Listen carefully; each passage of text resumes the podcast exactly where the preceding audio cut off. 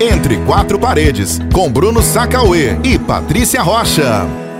Fala galera, cá estamos mais uma vez entre quatro paredes. Eu sou o Bruno Sacauê. E eu sou Patrícia Rocha. E a gente vai discutir hoje mais uma vez, né, sobre a vida de casal, que não é mole, mas é divina. Eu É diria isso. assim. É um desafio diário. Mais uma vez, durante a semana, eu coloquei no meu Instagram, arroba Bruno Sacauê, uma caixinha de perguntas. As perguntas chegaram. Muitas dessas perguntas são perguntas pessoais, a gente tem evitado nesse momento, para que seja uma orientação, vamos dizer assim, geral, né? Então a gente tem optado por trazer aqui luz às perguntas que falam de fato sobre a vida dos casais. É isso, bora começar que tem várias aqui. A gente separou algumas para vocês hoje, os mais variados temas, tá bom? Começando hoje com a pergunta de Ana Emília. Vocês têm muitas divergências ou quase sempre tudo beleza? Discordo. Ai, bom, vamos lá. Depende, acho que talvez da área, né?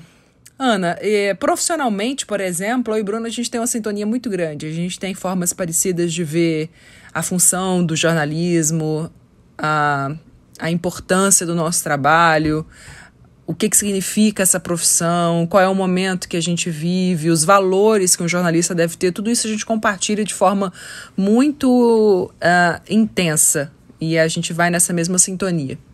Agora, com relação, por exemplo, à criação de filho, a gente tem algumas diferenças. Com relação ao nosso futuro, a gente também tem ideias diferentes e ideias parecidas. Com relação, por exemplo, a como a gente encara os problemas, as dificuldades, também somos muito diferentes em alguns aspectos. Então, eu acho que varia muito. E a gente poderia ficar, talvez, aqui todo esse nosso podcast de hoje só explicando isso, que temos um co- em comum e aquilo em que a gente diverge. Mas eu acho que essa, inclusive, a diferença é muito rica Exatamente. né? A, a- porque a gente aprende. Não é legal nem quando uma pessoa se anula diante de, a de outra, nem quando elas são completamente conflitantes. Talvez essa diferença em alguns pontos, nessa porção, ela seja saudável. Vou exatamente nesse caminho. Acho extremamente saudável que haja pontos de vista diferentes sobre assuntos do dia a dia, inclusive. Agora, a questão está em como tratar essas diferenças, né? Com respeito, para ouvir sempre a opinião do outro. É difícil, muitas vezes você está magoado, você está irritado, você está ativado. Várias situações que podem prejudicar esse entendimento ali na hora. Mas a gente precisa ter sapiência, precisa ter é, calma para ouvir a opinião, ouvir o contraditório e, se necessário, fazer uma meia-culpa, mudar o ponto de vista, mudar de opinião. Está aberto realmente. É. Então, assim, num relacionamento, dificilmente todo mundo vai concordar com tudo. Acho que seria um relacionamento extremamente chato. Diga-se de Improdutivo, né? passagem. Mas que haja espaço para o diálogo, para que se chegue a um ponto comum, para que se chegue a um acordo. Muitas vezes é preciso estabelecer acordos, né? Se você não conseguir chegar a esse ponto comum, então ok, vamos estabelecer um acordo aqui e tudo que está acordado não fica caro para ninguém, concorda? É isso aí. Ó, a Val Barbosa 21 pergunta: Como lidar com a mágoa que a outra pessoa sente por algo que aconteceu muitos anos atrás? Olha, eu acho que tem algumas questões aí. Talvez eu, eu, eu faria outras perguntas de volta para entender melhor que contexto é esse que a Val quer dizer. Mas, primeiro, é, houve algo há algum tempo atrás e essa pessoa sabe que te feriu? Primeiro ponto. Você já disse a ela, isso me dói por causa disso? Como foi que essa outra pessoa reagiu? Essa pessoa entende a sua dor? Ela se desculpa, independente dela ter sido intencional ou não, mas ela diz: olha, não era minha intenção, eu perdoo você? Porque se sim, ela também não tem mais o que fazer. E aí você que tem que saber lidar com esse passado. O passado é realmente passado ou ele te atormenta de alguma forma no presente? Essa outra pessoa, ela te ajuda a lidar com essa situação hoje em dia? Ela se disponibiliza a fazer o que tiver ao alcance dela para resolver, para contornar essa dor? Ótimo, porque se sim, é uma questão que você tem que se resolver com você mesma. Não dá para você ficar atribuindo a outra pessoa responsabilidade por uma dor que é sua para sempre. Aquilo que compete a ela, ela deve fazer, eu concordo. Mas a partir de um certo ponto, é muito você saber lidar com isso e colocar essa dor no lugar que ela merece estar.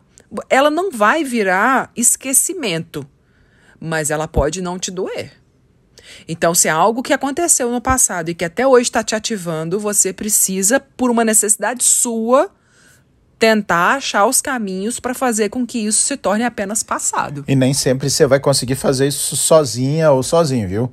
Às vezes é necessário recorrer à ajuda. Claro, um processo terapêutico aí pode ser muito funcional. A gente sabe, inclusive, que nem todas as pessoas têm acesso a uma terapia, porque isso custa dinheiro, mas talvez seja importante, né? Você fazer um esforço, inclusive financeiro, se algo está te incomodando de fato. Porque às vezes a gente tem muito resolvido dentro da nossa cabeça, do nosso coração, que a gente quer seguir, que a gente quer apostar, mas aquilo fica martelando, né? Dentro da nossa cabeça, aquilo fica te cutucando, te incomodando, né? Como Patrícia disse. Às vezes a gente quer, mas às vezes a gente não consegue. Então talvez seja o caso de fazer esse esforço para conseguir uma terapia. Se não, Há hoje na internet informação em sites confiáveis, em, em locais bem bacanas. São informações que você pode contar com elas também para tentar, de alguma forma, amenizar o problema. Não vai ser como estar ao lado de um profissional que vai te atender individualmente, enfim, Exato. vai te saber trabalhar essas questões, te fazer ressignificar essas dores, mas dá para aliviar de alguma forma. É legal você dar uma procurada aí, pesquisa sempre naqueles sites confiáveis, que você vai encontrar algumas informações que vão te ajudar com certeza. Eu vou pegar esse gancho aí, inclusive, para trazer a pergunta da Andréia. Eu não vou nem ler o, nome do, o sobrenome dela, perdão, porque de alguma forma pode identificar e trazer alguma situação chata para ela aqui.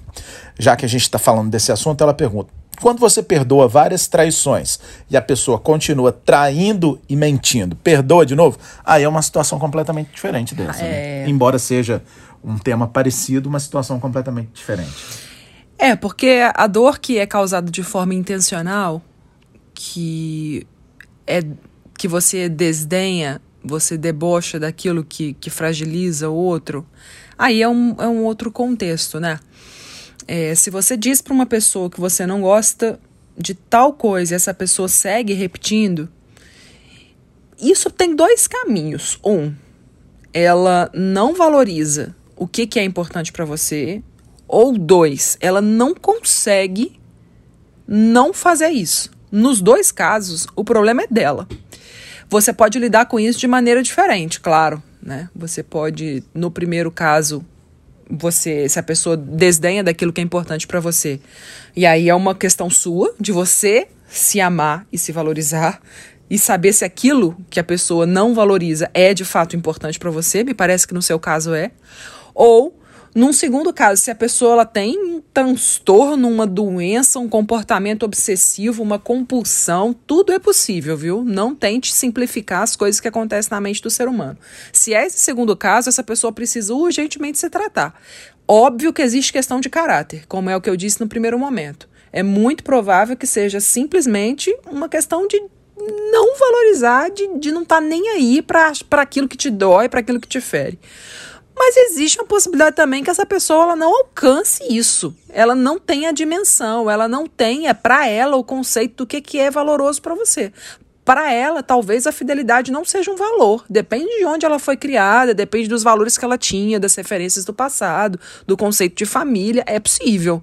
É possível. Então, assim, mas se você já, já pegou uma vez, já se doeu uma vez, já voltou, já deu uma chance de novo eu acho que é o tipo de situação que você, se tem a fidelidade e a lealdade como um valor para você, é o momento de você começar a pensar qual é o seu limite, o que, que você tolera.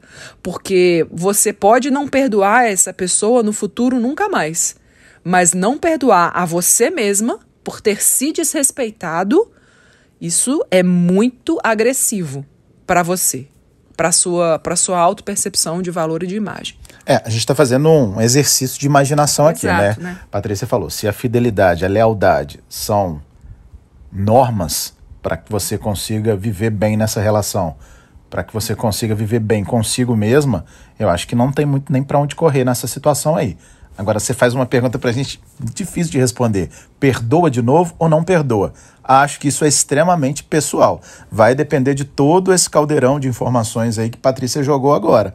Né? Se for, e eu acho difícil que não seja, né? É difícil que a gente esteja num relacionamento no qual a falta de lealdade, a falta de fidelidade sejam um pouco importantes, é porque né? se for um relacionamento aberto, não é traição, né? E ela é, disse que é traição. Então, se ela realmente... chama de traição, dificilmente vai ser um relacionamento aberto. Que existe e existe muito também, né? Mas esse é um outro ponto. Então, enfim, vai depender muito de você. Pelas informações que a gente pôde captar, né? Nessas poucas linhas aqui da sua pergunta, eu acho que é algo te dói. E se te dói, é preciso que você tenha respeito, acima de tudo, consigo mesma, né? Se a outra pessoa tem de fato vontade de querer estar contigo, há necessidade de uma adaptação. E nesse ponto, a vontade é capaz de solucionar problemas dos mais simples Exato. aos mais graves. Se não, também recomendo a ajuda mais de um terapeuta vez, ou de uma terapeuta para, enfim, encaminhar, potencializar esses resultados aqui. Na mesma linha, ó. Pergunta da minha chara agora, Patrícia. É, Patrícia Muniz, acho que nesse caso a gente pode dizer, pode né? falar? É Existe um acordo de não falar no passado, tudo novo mesmo, porque eu não consegui. Patrícia, eu acho assim, ó. É, é, muito curioso isso quando você pensa assim, ah, eu vou começar um outro relacionamento porque aquele não deu certo e ele e ele não deve ser lembrado. Existe uma outra situação que é um outro ponto de vista. Você está recomeçando uma fase nova de maneira diferente daquela, mas aquela, toda aquela bagagem, toda aquela história, tudo que vocês construíram, eles, é, é, isso tudo é um fato.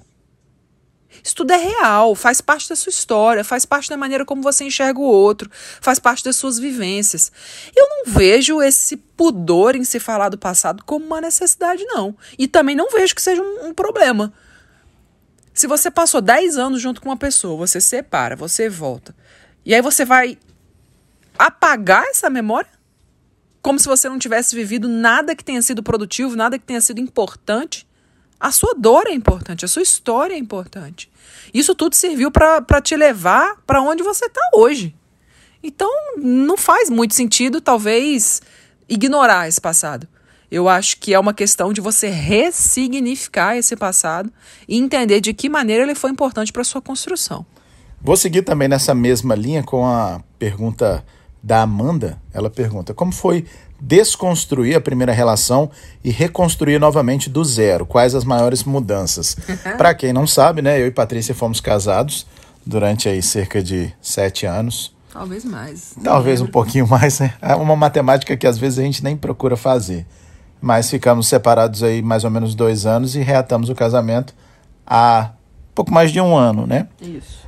Então, sim, para começo de conversa, não acredito que tenha sido reatado do zero. Dificilmente vai ser do zero, porque por mais que você ressignifique uma série de situações, elas estão lá guardadas numa caixinha. Elas é não deixam de doer, elas não deixam de incomodar, porém a gente consegue isolá-las depois, no nosso caso, de um processo de terapia, de muita conversa e volta e meia.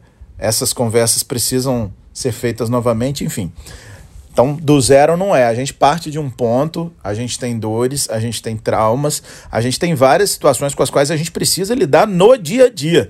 Tem dias, eu não me lembro se eu falei isso no primeiro podcast, que eu disse a ela: Ó, oh, hoje não vamos conversar hoje não, porque hoje eu estou muito ativado, não vai dar certo esse tipo de conversa. E esse espaço, reservar, respeitar, perdão, esse espaço é muito importante, porque às vezes uma conversa no momento errado pode complicar uma situação.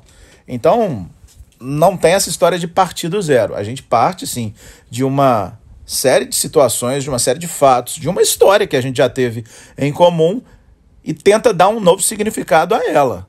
Esse sim é um processo é, muito mais interessante de, de participar, eu diria, né, Paty? Uhum. Muito mais interessante da gente viver, porque é uma descoberta. É você se perceber ao lado de uma pessoa com a qual você teve extrema intimidade, dividiu a vida em determinado momento, no nosso caso, um filho, inclusive, mas você descobrir uma nova pessoa, se descobrir uma nova pessoa, e no dia a dia a gente vai fazendo novos acordos, a gente vai vivendo novas situações como se fosse do 5, não é nem do 10 nem do 0. Diria que a gente parte da metade do 5. Você quer falar algo a respeito disso? Não, eu acho que é isso aí. Tem muito a ver com a pergunta da Patrícia também anterior, né? É porque as pessoas elas têm essa ilusão de que são processos distintos, mas na verdade a, a vida é sempre um processo constante de aprendizado. E aí a gente responde também a pergunta da Raquel, né? Pergunta como é separar e voltar. Tá respondido, Não né, tem uma fórmula, né? Não tem uma fórmula. Acho que cada caso vai ser um caso. Depois que a gente reatou, várias pessoas nos procuraram para dizer: olha, a nossa história é muito parecida. Talvez seja parecida na sinopse, né? mas Isso, talvez na mas essência detalhes- dificilmente vai ser, né? Nossa, mãe, cada um, cada casal é um mundo. Cada ser humano é um mundo, imagina cada relação totalmente diferente. Mais uma pergunta aqui, agora a gente não vai identificar também o nome da pessoa que mandou. Ela diz assim: falta de apetite sexual por parte dela. Como proceder? Olha, eu acho que esse assunto daria um podcast inteirinho, viu, Bruno? Vamos pensar sobre isso, porque é realmente, de fato, é, a questão sexual do casal é um ponto, é uma questão, tem que ser debatida. Muitos casais não falam sobre isso, é um tabu e é um problema. Porque é super importante, especialmente agora na pandemia, trouxe vários temperos aí para essa conversa. Mas eu preciso dizer para essa pessoa que está nos fazendo a pergunta o seguinte: é, existem aí questões psicológicas envolvidas, questões biológicas envolvidas e a própria questão da relação. Ou seja, pode ser a mulher com ela mesma, mas também pode ter a ver com a relação com o parceiro. Se for uma questão biológica, simplesmente, uma questão fisiológica, anatômica da mulher, é, eu acho que uma visita a, ginecologista pode ajudar e muito. E não é algo complicado de se resolver, mas eu acho que dificilmente a mulher por si só, sozinha, pode fazer esse diagnóstico. Não, é só uma questão aqui hormonal, eu vou resolver. As mulheres que entram na menopausa, por exemplo, costumam ter baixa de hormônio, secura vaginal, tudo isso pode justificar a queda da libido. Mas não é fácil fazer esse diagnóstico objetivo assim. Muitas vezes tem a ver com a relação com o casal que aí de fato vai perdendo é, a. Eu diria, talvez vai perdendo um pouco o encanto, a rotina vai massacrando um pouco os casais. Todo mundo conhece essa história, já ouviu falar sobre isso. Isso é algo completamente normal. Ou talvez comum, mas não deve-se aceitar isso como uma coisa que acontece e não dar a devida atenção, porque, como eu disse, isso é muito importante para o casal. E ao mesmo tempo, a mulher também pode passar por várias fases. Às vezes a fase profissional é muito esgotante e a mulher precisa do ócio para desenvolver a libido, o que é completamente diferente do homem. Às vezes, depois de um filho, o puerpério, a loucura hormonal também é muito impactante e mais uma vez a mulher precisa de tempo para desenvolver a libido. O homem não. Então, são muitas diferenças que de fato podem afetar muito. É, a autoestima, inclusive, da mulher é, é importante. Então, assim, eu recomendo, em primeiro lugar, que a mulher que diagnosticou isso, que percebeu que teve essa, essa, essa baixa da vontade, do desejo sexual, do apetite sexual, que ela não negligencie esse sintoma.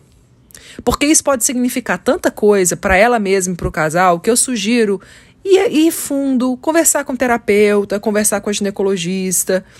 Às vezes é um problema tão simples de resolver, às vezes é algo que pode ser interrompido no início, às vezes é uma questão de autoconhecimento da mulher, que não vale a pena deixar isso virar uma bola de neve, porque pode trazer consequências para o relacionamento, óbvio, mas para a mulher com ela mesma também. A questão da autoimagem, a questão da autoestima, então é, não é algo que é pouca coisa não, sabe? Olha, partindo do princípio que tá tudo ok com as duas partes do casal, tudo ok com o casal, e sabendo que para nós homens basta um estalo para que a gente esteja né, com o apetite já despertado e que a mulher precisa, de fato, desse ócio né, para que o desejo seja despertado e precisa de um processo, isso, obviamente, a gente está falando das orientações que a ciência nos dá. Óbvio que há distorções em toda regra, não é uma regra geral. Alguém pode estar nos ouvindo falar: ah, comigo não é assim, não. Muito provavelmente com, não vai ser assim com todas as pessoas que estão ouvindo a gente. Mas partindo desses princípios, acho que um ponto muito legal para tentar ativar isso aí, para tentar incrementar isso de alguma forma, é conversar. Sabe, eu acho que quando a gente conversa, você vive anos e anos ao lado de uma pessoa sem conhecer alguns dos desejos mais íntimos dessa pessoa. Então, assim, quando você ganha a intimidade, olha que estranho, o que a gente está falando aqui? Você viver com uma pessoa e não ter intimidade com essa pessoa, muitas vezes, para falar sobre determinadas situações. E não necessariamente, porque a gente sabe que dentro da cabeça de cada um há fantasias que podem ser realizadas. É difícil até de falar de poder e de não poder, porque isso é muito pessoal, vai de cada acordo, né? Mas algumas fantasias são mais complicadas de se realizar. Eu acho que nenhuma fantasia é válida se ela fere um e traz, uh, enfim, prazer só para uma das partes. Eu acho que é, acaba não valendo. Mas, de alguma forma, só o fato de você conversar, poder expor aquilo que você tem de mais secreto na sua cabeça e ouvir também, eu acho estimulante, né? Não sei você, Paty. Acho que você acha também, porque eu, te conheço um pouco. Cumplicidade é uma coisa maravilhosa. Cumplicidade é altamente afrodisíaco, Exato, eu diria. Essa né? frase é maravilhosa. Então, então, conversem, brinquem, se divirtam. E assim vocês vão descobrindo algumas situações que vão apimentar de alguma forma. O conselho que eu deixo para os homens é: entendam, entendam que a gente se ativa muito rapidamente, mas a mulher precisa de um determinado processo para isso acontecer. Isso é natural. Em algumas situações não vai ser assim, mas se a gente for falar das regras do dia a dia, né, o dia a dia de um casal, isso vai acontecer na maior parte das vezes. A gente tem que entender isso porque a gente quer daquele forma, daquele momento, ah, aquelas coisas que a gente vê em filme. É, como é que chama? Os tons de cinza lá. Não lembro nem quantos são, mas enfim, nem sempre é daquela forma. Vou aproveitar, deixa aqui, para trazer uma pergunta. Não vou identificar também a pessoa, mas está perguntando o seguinte: como agir quando a esposa tá de TPM? Ainda botou uma hashtag, medo. Ó, no meu caso, até é difícil de falar porque Patrícia não tem isso. É, acho que ela não sofre com isso. Mas é importante a gente estar tá atento porque há uma questão aí realmente complicada, hormonal, uma questão ligada à dor, muitas vezes, à irritabilidade que está potencializada nesse momento. Então, acho que a palavra de ordem, Paty, fazendo um exercício sobre aquilo que eu nunca vivi, é relativizar, né? Isso, o que acontece numa situação como essa, não dá pra gente levar o pé da letra. É, eu acho que a primeira coisa é entender que a TPM é real, sabe? Não é frescura, não é algo que às vezes a mulher pode controlar. Não é brincadeira. As dores, eh, eu não tenho TPM, de verdade, assim. Essas oscilações, nem físicas, nem psicológicas. Mas os efeitos, eles são reais. Não é algo que a mulher faça porque quer, porque ela faça, porque ela desdenha daquilo que é ruim para você. Não é isso. É porque realmente é, é, um, é um fato. É, é, são os hormônios em ebulição. Agora, eu digo para as mulheres que os sintomas da TPM exagerados são motivos de alerta. Porque, de fato, isso cansa a relação. E, mais do que isso, às vezes podem indicar alguma doença que, se tratada de forma correta, vão ser controlados esses sintomas e você vai ter muito mais qualidade de vida e muito mais qualidade na sua relação. Pode ser, por exemplo, endometriose. E é importante que trate, que não deixe para tratar só lá na frente quando quiser engravidar, por exemplo, porque é uma doença das principais com relação à infertilidade. Então, assim, mulher, você tem um sintoma de TPM que é anormal, que compromete a sua qualidade de vida, seja por causa de cólica, né, algum tipo de dor nas mamas, inclusive, ou dores pélvicas, seja porque você fica extremamente irritada, porque não consegue dormir, porque não consegue se alimentar bem, porque qualquer coisa que seja que comprometa a sua qualidade de vida, sua e da relação que você tem com o seu marido, com seus familiares, com as pessoas, fique atento, porque não é normal. A mulher não tem que sofrer todo mês. Pelo amor de Deus. Se acontecer, aí o meu conselho vai para nós homens. Às vezes você não consegue entender o que está acontecendo, até porque você não está sentindo efetivamente aquela dor. Fica pensando, meu Deus do céu, mas que coisa, não está acontecendo nada, por que, que essa mulher está sofrendo desse jeito? Se de alguma forma você não souber o que fazer, só dê apoio, fique ao lado. E esteja preparado, inclusive, para a sua presença ser irritante também. Exato. De repente ela vai pedir, saia daqui. E você sai. Entenda que é um processo, né? E por mais que a gente não entenda, não consiga sentir aquela dor, é preciso que a gente compreenda as consequências dela. Vou ler agora a pergunta da Thaís Cristo. Imagino que seja isso, mas o Instagram dela é Cristo Thaís. Imagino que seja isso. Como vocês conseguem separar um tempinho para vocês? Os horários batem? Essa é uma pergunta espinhosa aqui pra gente, porque assim, Especialmente assim, nesse momento, né? Que é, as nossas questões profissionais mudaram bastante. Durante muitos e muitos anos, Patrícia acordou de madrugada e quando eu passei a acordar de madrugada para trabalhar, uma das primeiras coisas que eu fiz foi pedir desculpa, porque eu não imaginava. Realmente a gente fica muito cansado ao longo do dia. Por mais que você durma às 8 horas, por mais que você durma durante o dia para compensar o sono, não é um sono natural, né? A gente não foi criado para dormir de manhã e ficar acordado durante a madrugada. Então o corpo sente, o corpo sente muito. Então eu fico cansado durante uma boa parte do dia, que é quando ela está mais ativa, produzindo, né? Então a gente acaba é, tendo horários um pouco complicados. Aos finais de semana, quando a gente teria o tempo para descansar também, muita coisa acaba surgindo, porque a gente trabalha hoje com internet, internet não tem dia, no fim de semana a vida está acontecendo, para a gente também é bastante agitada. A gente já fez alguns acordos que na prática nunca funcionaram 100%, tipo, domingo não se trabalha em hipótese alguma. E aí às vezes vem aquelas pessoas, ó, oh, Bruno, tá rolando uma campanha aqui de doação, é muito legal, as pessoas estão participando, você pode ajudar. Como é que eu vou dizer para essa pessoa, tipo, olha, eu tenho um acordo com a minha mulher e no domingo eu não trabalho, então me desculpe, mas eu não vou poder ajudar a sua campanha. A gente se depara com situações como essa. A gente separou também a quarta-feira à tarde para ter esse tempinho pra gente também, mas nunca conseguimos, né? É, a quarta-feira era quando a gente tinha um outro horário, né? Um outro ritmo de trabalho. Já a gente tinha que atualizar esse, esse calendário, inclusive. mas uma coisa que é importante nesse sentido é a Thaís, né? Thaís que fez essa pergunta, que é o seguinte, eu acho que é uma dica que vale para todo casal, que é quando a gente tem qualquer tipo de obrigação, a gente se programa para ela, certo? Por exemplo, se a gente tem um trabalho, a gente monta um cronograma, monta um horário. E aí diz, eu vou trabalhar segunda nesse horário, terça nesse horário, quarta nesse horário. Isso quando a gente pode montar. Se a gente for empregado, a gente tem o nosso horário também que a gente tem que cumprir. Se a gente tem um filho, a gente planeja, bom, se eu vou fazer um curso nesse horário, então esse horário aqui é o horário que eu vou ficar com ele. Bom, se meu filho sai da, da, da escola nesse horário, esse horário eu tenho que estar tá, buscar. Não é assim? Se a babá vai embora nesse horário, então nesse horário eu vou para lá ficar com ele. E com relacionamento a gente não faz isso. A gente não trata o um relacionamento como um compromisso. A gente bota todas as outras coisas na prioridade e deixa o relacionamento pro tempo que sobra.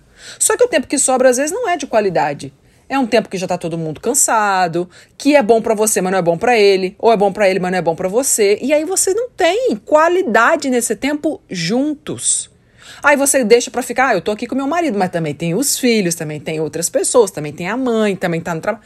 Quer dizer, não é tempo de qualidade. E na verdade, isso deve ser intencional.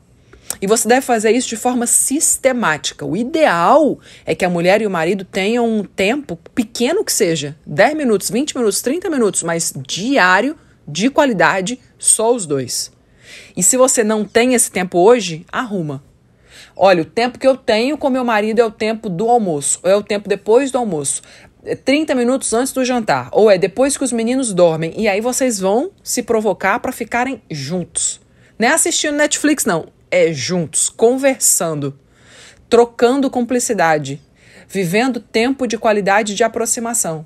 Isso deve ser intencional, até que se torne, se torne natural. Para muitos casais, não é tão simples assim, principalmente porque já tem uma rotina de muito tempo levando a vida de outro jeito. Mas esse tempo precisa acontecer para que se desenvolva entre os dois a capacidade do diálogo, a capacidade da escuta e a cumplicidade a partilha daquilo que aconteceu no dia, isso é fundamental. Vou anotar tudo isso aí. Nosso tempo, Nosso tempo está terminando, pessoal, mas vou correr aqui para responder a dúvida do Chame Martins. Namora à distância e pretendemos morar juntos no próximo ano. Que dicas vocês dão a nós dois? Nós fizemos isso, né? Exato. Namoramos à distância durante algum tempo, foi um período bastante difícil. Bastante. E tem até ligação direta com a nossa vinda para Paraíba, né? Porque quando ficou insustentável a nossa distância, a gente rezou, pediu a Deus que nos desse uma luz. E aí, nesse mesmo dia, eu recebi uma proposta de emprego aqui na Paraíba. Em menos de uma semana, a gente já estava aqui. Mas.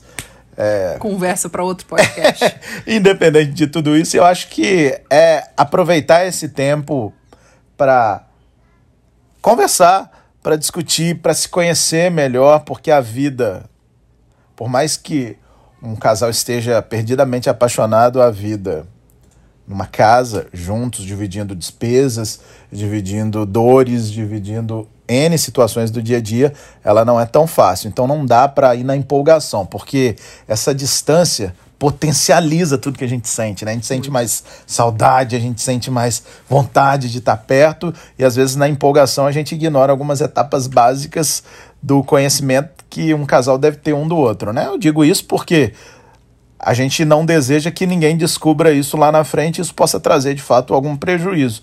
Então aproveitem esse tempo, né? Não é, sonhem com o momento em que vocês vão estar juntos, mas também deem qualidade a esse tempo aí, no sentido de se descobrir, no sentido de se aproveitar da forma que der. Eu acho que é mais ou menos por aí, né? Sejam felizes, né? Nosso desejo aqui que sejam felizes, mas realmente é um passo muito importante. Tem que tem que ter essa intimidade, essa cumplicidade, porque depois que tá junto não é brincar de casinha mais, é vida real, é do dia a dia e amar é uma escolha.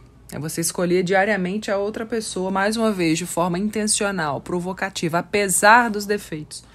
Então, eu não vejo a vida sem romantismo, não. Ao contrário. Mas eu acho que é muito importante que as pessoas é, estejam preparadas para esse momento. A vida como ela é. Seguinte, pessoal, nosso tempo já estourou aqui. Durante a semana a gente vai postar mais uma vez a caixinha de perguntas, fiquem atentos aí para mandar suas dúvidas e a gente humildemente com a experiência de dois casamentos entre nós, a gente vai tentar responder. O meu Instagram é o Bruno Sacaú. E o meu é arroba Patrícia Rocha. Obrigada pela participação de todos. A gente se encontra de novo no próximo Entre Quatro Paredes. Sigam lá, viu? Sigam o nosso Instagram. Siga também o Instagram da TV Correio, arroba Correio TV e divida com a gente lá suas dúvidas, suas opiniões. Enfim, um grande abraço a todos. Até um semana que vem. Beijo. Tchau, tchau. Entre Quatro Paredes